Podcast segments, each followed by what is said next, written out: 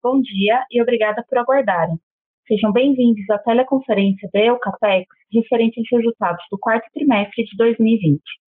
Informamos que este evento está sendo gravado e que todos os participantes estarão apenas ouvindo a teleconferência durante a apresentação da Eucapex.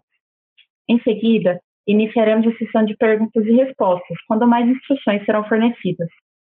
Caso algum dos senhores necessite de alguma assistência durante a teleconferência, queiram, por favor, solicitar a ajuda de um operador digitando asterisco zero. Este evento também está sendo transmitido simultaneamente pela internet via webcast, podendo ser acessado no endereço www.ri.eucapex.com.br, onde se encontra disponível a respectiva apresentação. A seleção dos slides será controlada pelos senhores. O replay deste evento estará disponível logo após o seu encerramento. Lembramos que os participantes do webcast poderão registrar via website perguntas para a Eucatex, que serão respondidas após o término da conferência pela área de RI.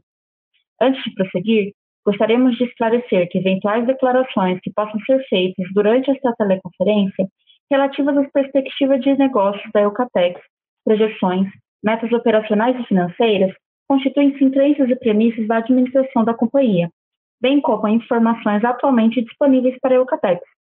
Considerações futuras não são garantias de desempenho e envolvem riscos, incertezas e premissas, pois se referem a eventos futuros e, por, e, portanto, dependem de circunstâncias que podem ou não ocorrer. Investidores e analistas devem compreender que condições gerais, condições de setor e outros fatores operacionais podem afetar os resultados futuros da Eucapex e podem conduzir a resultados que diferem materialmente daqueles expressos em tais considerações futuras.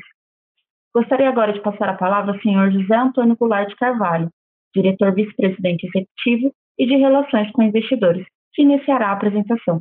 Por favor, senhor José Antônio, pode prosseguir. É, bom dia a todos.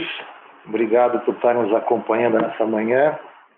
Nós vamos divulgar os resultados da Eucatex relativos ao quarto TRI de 2020 e também, obviamente, os resultados do ano consolidados.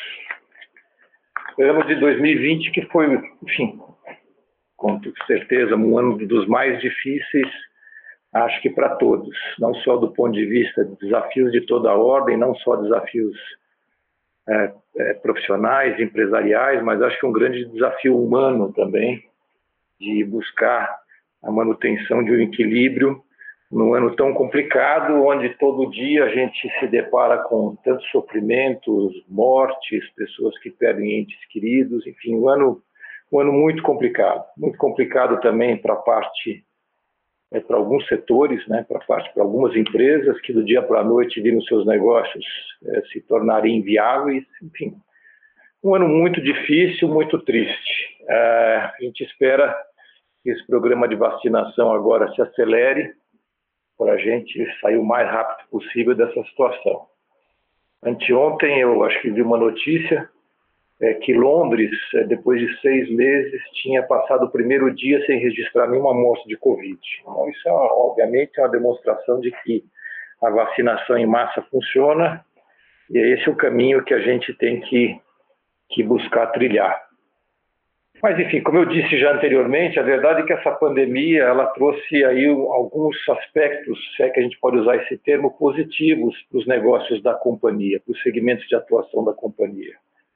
Ah, essa, essa consolidação desse hábito do home office e o próprio confinamento das pessoas nos seus domicílios trouxe aí um novo olhar para os lares, para as residências, quer dizer, trouxe também novas demandas, demandas essas vindo até também do, do, da própria atividade de home office. Então as pessoas passaram a ter esse olhar com as suas residências e passaram a investir. E até é, como outras atividades estão restritas, quer dizer, atividades de lazer, viagens, restaurante, teatro, compra de roupa, quer dizer, também acabou disponibilizando uma quantidade de recursos maior que foram vertidos para esse investimento nos, nos, lares, nas residências. Isso ajudou bastante o nosso, o nosso segmento. Além disso, já faz algum tempo que a gente vem com taxas é, de juros muito baixas, historicamente muito baixas, em que pese o último aumento aí de 0,75, mas ainda assim são taxas bastante baixas comparadas aí com o histórico é, brasileiro.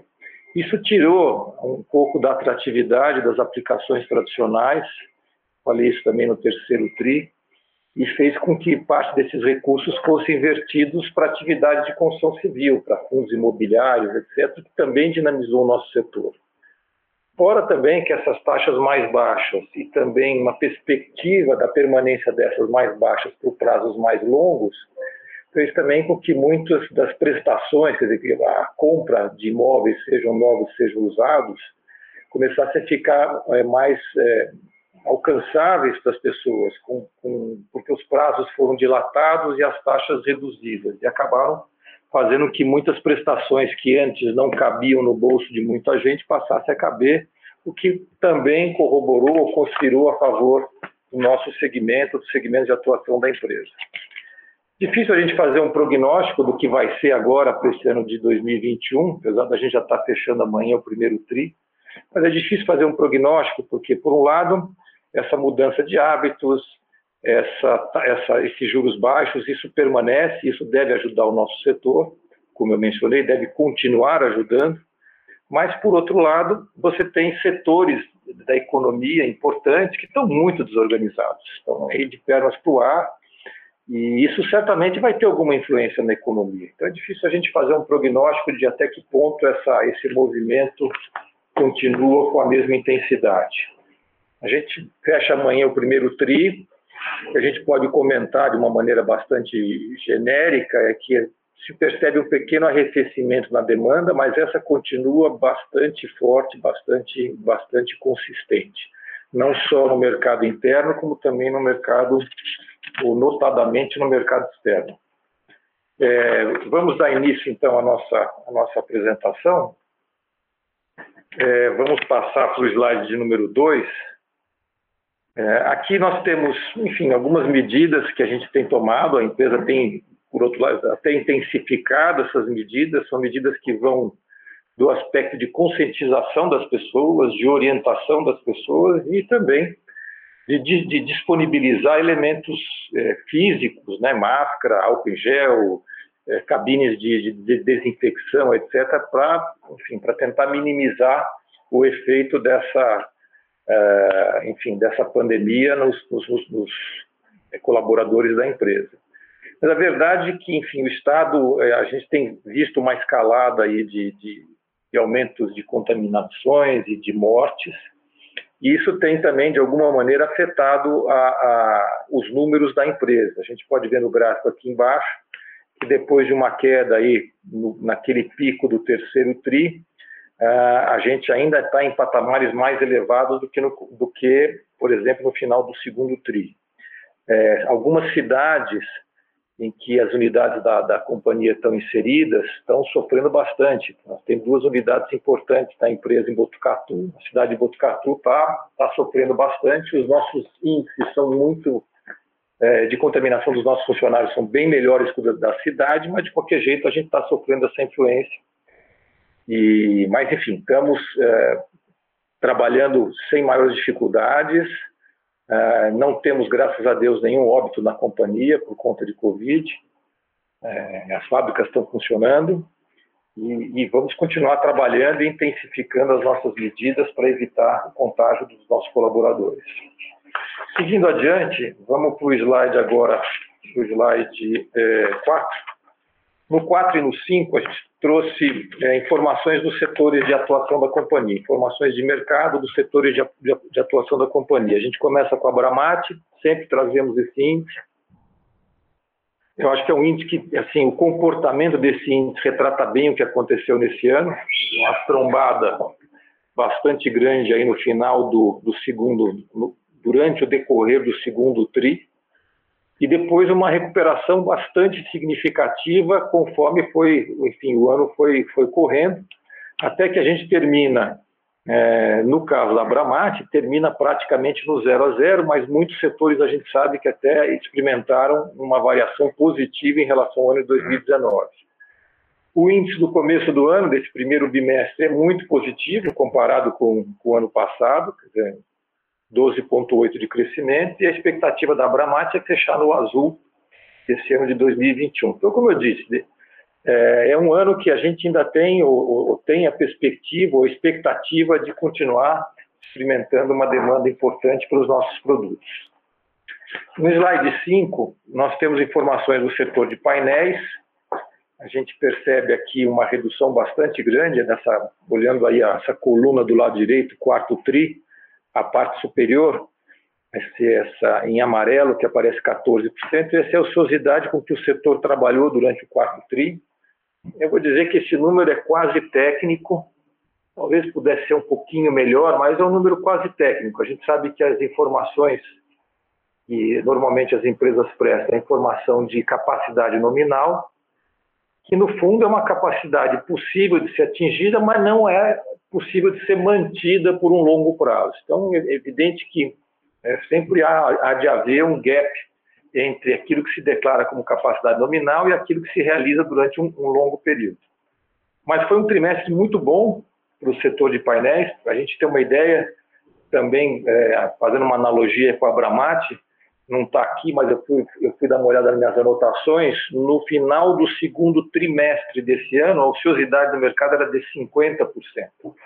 Naquele momento, muitas fábricas pararam, nós também paramos, nós diminuímos jornada e depois experimentamos uma forte recuperação que dá para a gente ver nesse quadro aqui do lado, nessa tabela do lado, o quarto TRI de 20 versus quarto TRI de 19 um crescimento bastante importante, 23% no, em ambos os mercados, interno e externo, e o ano fechando no, no azul, com um crescimento muito parecido no mercado interno e no mercado externo, de 6,5% na somatória dos dois. Então, um ano para o setor acabou sendo um ano é, bastante positivo e, como eu disse, e continua forte a demanda por esses produtos. No slide 6, a gente traz aqui a receita líquida da companhia, comparando aí o quarto TRI de 20 com o de 19, tivemos um crescimento muito importante, 32,8%, bastante relevante, e fechamos o ano também com um crescimento bastante relevante, quase 18% nos 12 meses de 20 comparado com os 12 meses de 19.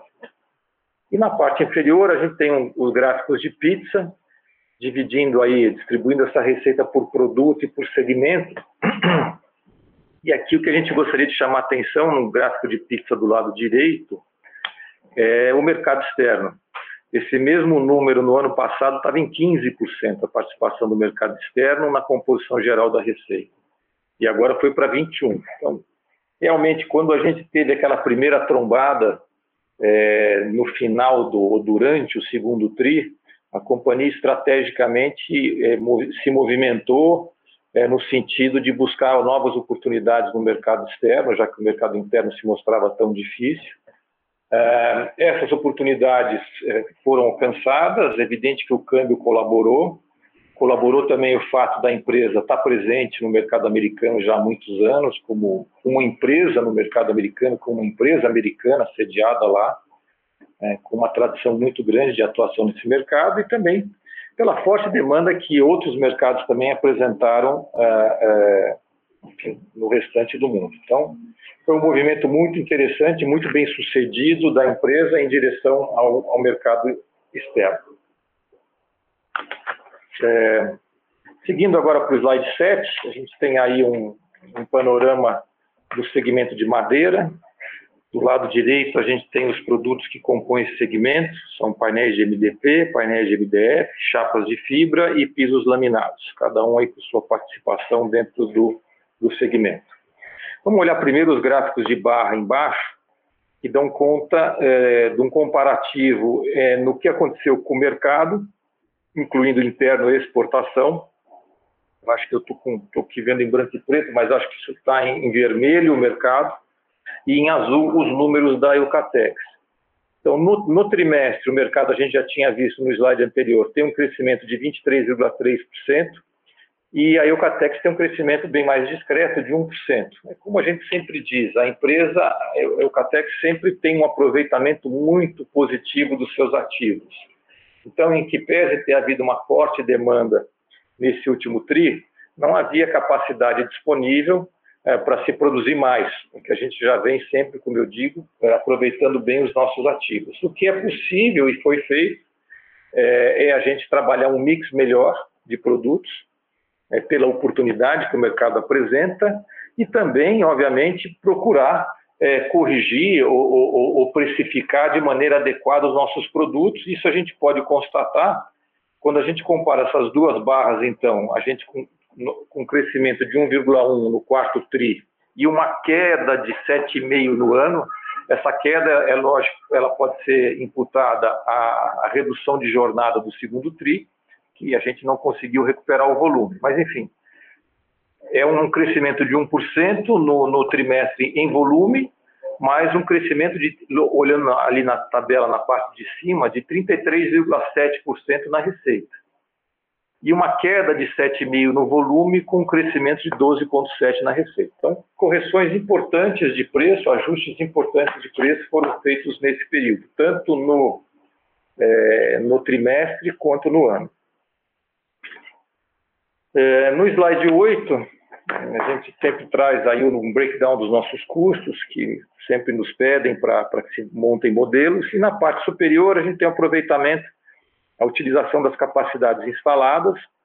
Foi um bom trimestre para a chapa de fibra, 82%, para uma linha para linhas com essa característica, são linhas mais antigas, foi um bom número. O HDF podia ter sido um pouco melhor, eu anotei aqui no, no mesmo período do ano passado nós estávamos com 87, fechamos com 82, e MDP e piso sempre com, bom, com um bom aproveitamento. É, indo para o slide 9, o setor de tintas, é, foi um bom, um bom período para o setor de tintas, tanto no ano, que fechou no azul, com 5% de crescimento, olhando a tabela do lado direito, quanto no trimestre, trimestre melhor ainda, com 13% de crescimento. A empresa superou o mercado, nós ganhamos espaço, ganhamos market share no segmento de tintas, é, já que nós crescemos 21,9 no TRI, contra 13 do mercado, e 20, quase 24 no ano, contra 5. A empresa ela foi, ela fez um movimento estratégico muito interessante. Quando foi o início da pandemia, acho que já tive a oportunidade de comentar isso, de forma geral, as empresas se recolheram, né? os concorrentes, principalmente no setor de tintas, se recolheram. Nós, enfim, por assim dizer, dobramos a aposta. Nós fomos para o mercado. Quando nós tínhamos clientes nos pedindo prorrogação, a gente, naquele período mais difícil do início da pandemia, nós concedemos as prorrogações, eh, nós mantivemos a linha de crédito aberta. Quando um cliente pedia para cancelar o pedido, a gente oferecia mais prazo para ele manter o pedido. Isso fez com que a gente tivesse aí um, desempenho, principalmente no início da pandemia, melhor que o mercado. Isso fez com que a gente conquistasse aí um market share adicional em 2020, que está mostrado aí nos números quando comparados ao mercado. É, nós experimentamos crescimento de receitas olhando o, a tabela do lado esquerdo, que foram superiores ao nosso crescimento de, de volume. Então, no trimestre, 36% de receita contra 22% do volume, e no ano, 33% de receita contra 24% é, de crescimento de volume. Então, aí também conseguimos fazer ajustes de preço e correções nos nossos produtos. Além, obviamente, de poder trabalhar é, com talvez um mix mais rico. Do ponto de vista de utilização da capacidade instalada, um gráfico de barras deitado ali à direita, é, trimestre passado, do ano passado, 62 e agora 75. Então, aproveitamento também melhor dos ativos da companhia.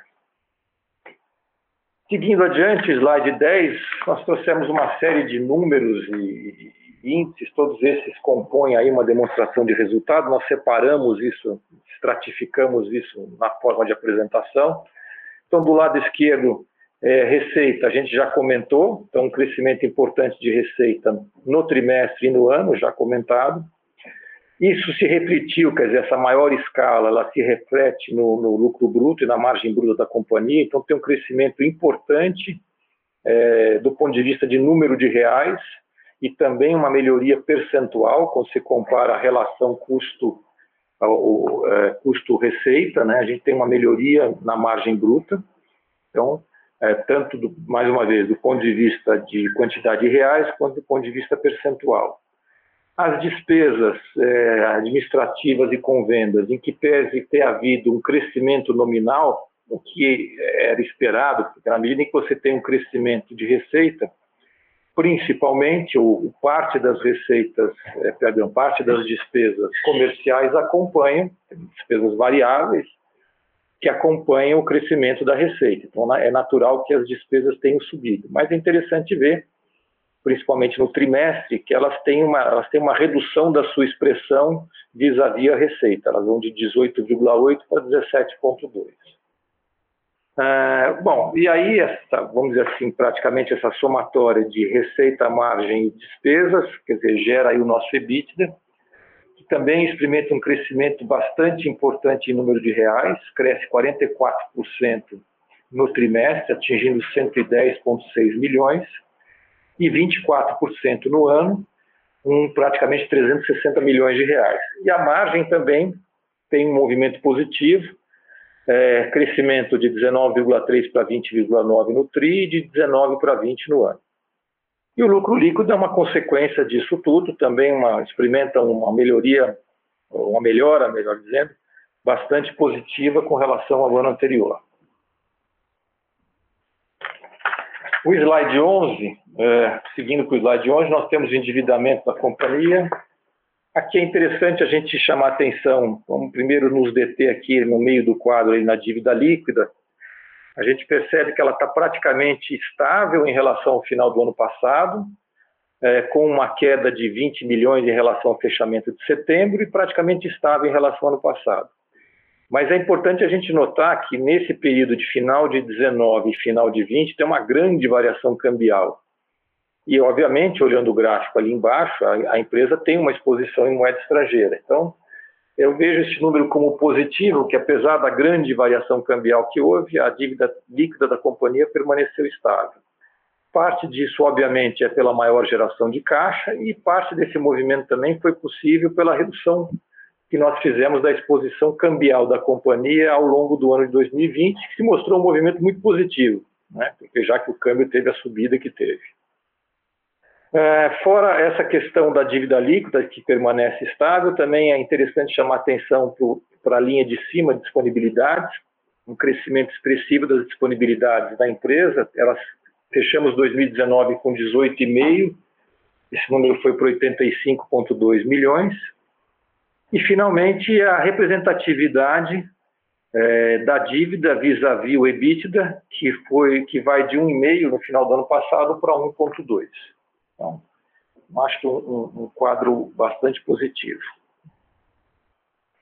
É, no slide 12, nós temos os investimentos que foram realizados pela empresa. É, grande parte desses investimentos, como sempre, são focados na sustentação da nossa atividade. Então, é a manutenção das fábricas, é o plantio florestal. É, mas esse ano nós acabamos investindo um pouco mais do que em anos anteriores, como a gente pode ver no gráfico do lado direito, no gráfico de barras do lado direito, e porque ao longo desse ano nós fizemos alguns investimentos, além dos tradicionais investimentos de manutenção, a gente fez alguns investimentos estratégicos. É, nós compramos máquinas de invase novas para nossa fábrica de tinta, para desengargalar a produção. É, nós já comentamos isso em final de 2018, início de 2019. Nós compramos uma unidade de produção da Duratex e essa unidade, por assim dizer, não era autônoma, porque nós compartilhávamos com a Duratex alguns equipamentos importantes, como parte de madeira, picador, subestação de energia, entre outros. E nós adquirimos esses equipamentos da Duratex é, durante esse ano de 2020 Além disso, também compramos uma linha nova de BP, que é para revestimento melamínico para a fábrica de Botucatu. Isso também foi bem interessante, porque nós só tínhamos uma linha nessa fábrica, evidentemente isso traz um risco de quebra, e essa era uma linha que concorria muito entre, quer dizer, ficava sempre é, muito, às vezes com uma programação não muito é, bem feita, porque ficava dividindo seu tempo entre piso e fabricação de painéis de MDP. Agora, com duas linhas, a gente ganha flexibilidade, ganha confiabilidade. Ah, então foi bem positivo. E compramos também uma caldeira nova para a unidade de fibra, que era antiga Duratex. É uma caldeira que hoje permite que a gente queime toda a casca que é gerada pelas duas unidades de Botucatu. A casca da fibra e a casca da fábrica vizinha nossa, de MDP, que fica a 7 quilômetros dessa fábrica de fibra. A gente queima hoje toda a casca com uma economia é, de combustível, economia energética bem grande. E além desses investimentos estratégicos que eu mencionei, obviamente, é, o, o, o, volume geral de investimentos também cresce, e a gente pode passar para o slide 13 para ver, porque há um incremento no volume de florestas plantadas. É, em 2019 foram 4.500 hectares, em 2020 5.400. Então há um incremento de volume de florestas. E esse ano, 2021, a nossa programação é para 7 mil hectares, tudo isso esse crescimento de plantio para fazer frente à nova demanda que nós temos da unidade que nós adquirimos lá, como já dito, em final de 18 início de 19 da Duratex. Aqui tem mais algumas informações, como raio médio para as unidades, total de área de fazendas, mas enfim, mais informativo. Então era isso que nós tínhamos para transmitir aos senhores, agora ficamos à disposição para eventuais perguntas. Obrigado. Obrigada. Iniciaremos agora a sessão de perguntas e respostas. Caso tenha alguma pergunta, pressione asterisco 1 do seu telefone. Se a qualquer momento sua pergunta for respondida, aperte asterisco 2 para se retirar da fila. As perguntas serão respondidas à medida em que forem recebidas. Solicitamos a gentileza de tirarem o fone do gancho ao efetuarem a pergunta. Dessa forma, uma ótima qualidade de som será fornecida. Por favor, aguarde enquanto coletamos as perguntas. Nossa primeira pergunta vem do senhor Pedro Zaniolo, da Condor Insight. Pode prosseguir. É, bom dia, gente. Obrigado por pegar a pergunta. É, primeiro, eu queria saber, mais ou menos em linhas gerais, como que foi o primeiro TRI. Se vocês puderem dar uma luz aí em questão de volume, receita, pedido. É, depois, saber como que está o nível de pedidos agora para o segundo TRI, se vocês estão vendo cancelamento ou algum adiamento, pedido de mais prazo, igual no ano passado. E a, o segundo tópico é sobre a dívida. Eu vi que teve uma melhora, que nem você acabou de falar, é, na estrutura aqui da dívida, mas vocês estão conversando com, com bancos para ver se vocês conseguem diminuir ainda mais a, a dívida de curto prazo ou a exposição a, a dólar? Obrigado.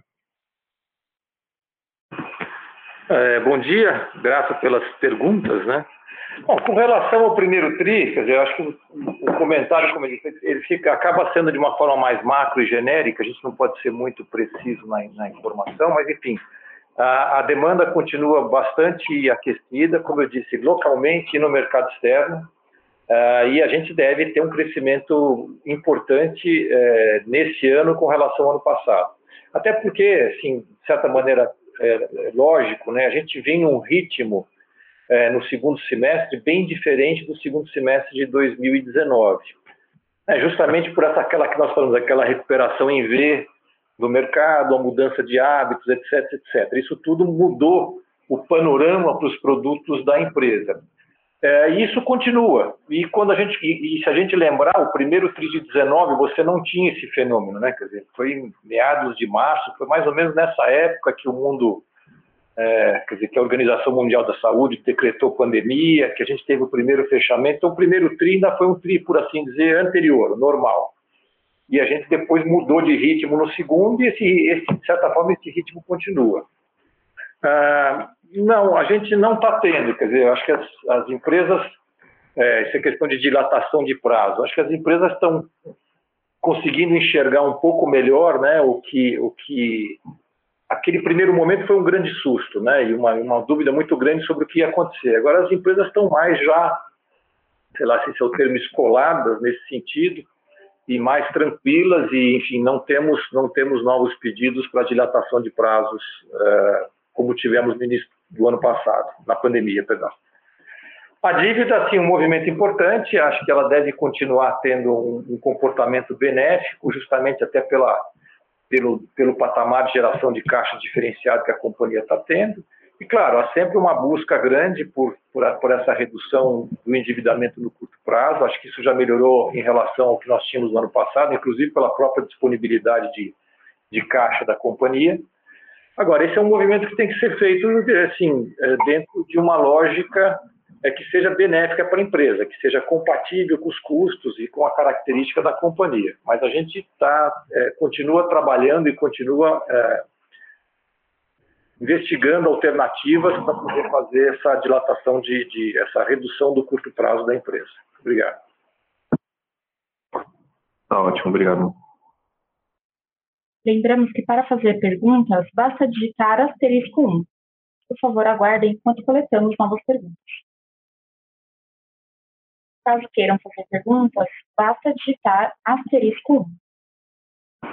É, bom, tem uma pergunta que foi feita por escrito, enviada pelo Sr. Fábio, é, que pergunta se os investimentos realizados tiveram impacto é, na capacidade produtiva da empresa. Ah, e se a gente, então, se, se isso foi verdade, o que, que muda, então, na, em termos de, de capacidade instalada.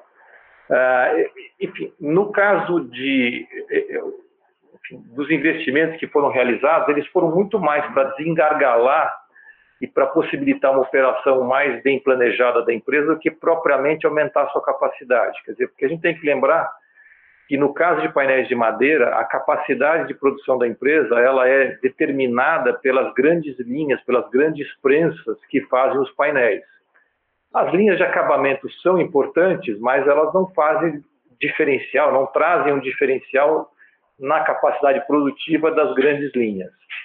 É, o que a gente deve conseguir com a prensa de BP em Botucatu é, claro, revestir um volume maior de painéis e isso deve possibilitar a empresa ter um ganho é, de preço, ter um ganho de valor agregado nos seus produtos. Mas a capacidade produtiva em si é determinada pela linha de produção e essa, pela grande linha de produção e essa não se alterou.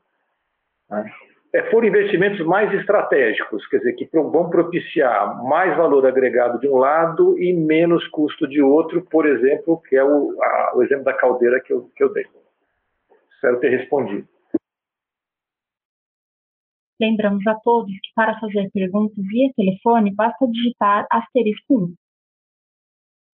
É, Bom dia, tem mais uma pergunta relativa a dividendos, uma pergunta relativamente extensa. Depois eu até vou pedir para o nosso time de RI fazer a resposta direta para quem nos perguntou, mas é, eu acabei não, não tocando nesse assunto durante a apresentação. Nós estamos agora, vamos fazer um programa, vamos fazer um cronograma, melhor dizendo, que vai ser apresentado ao Conselho, para pagamento de dividendos, dividendos que estavam retidos desde 2014, é, vão ser liberados assim como os dividendos do ano 2019, que tinham sido retidos, vão ser pagos agora em 2021. Eu não estou com o número exato na cabeça, mas acho que o número supera 30 milhões de reais é, de dividendos de anos anteriores que serão pagos agora em 2021, a partir de um cronograma que vai ser apresentado ao, ao Conselho de Administração da empresa e será pago com toda certeza dentro, obviamente, do ano fiscal 2021.